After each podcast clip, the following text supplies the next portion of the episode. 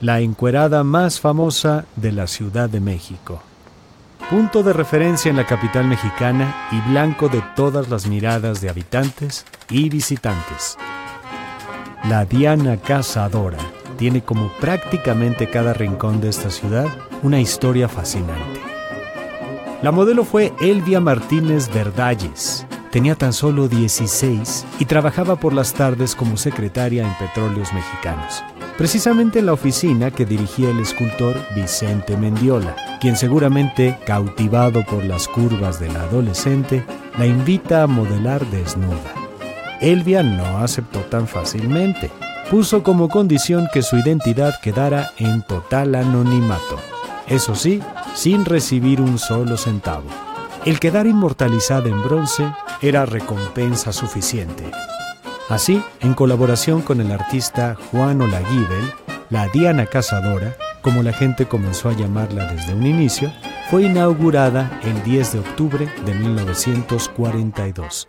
Pero en una ciudad poco acostumbrada a tales desnudeces, el escándalo no se hizo esperar. La Liga de la Decencia exigió que la flechadora se cubriera el trasero de inmediato, por lo que Ola tuvo que hacerle su calzoncillo de bronce. Por fortuna, lo fijó solo con tres puntitos de soldadura. Ante la inminente llegada de los Juegos Olímpicos, en los que México quería mostrar al mundo una imagen de modernidad, el taparrabos metálico fue retirado. Ya para entonces la Diana había sufrido los embates del tiempo, la sacudida del terremoto de 1957 y las marcas que los tres puntos de soldadura habían quedado como estrías sobre sus carnes. Por ello le hicieron una nueva tanga, más a la moda de los 60. Fue hasta 1967 cuando volvió a mostrar a plenitud sus redondeces.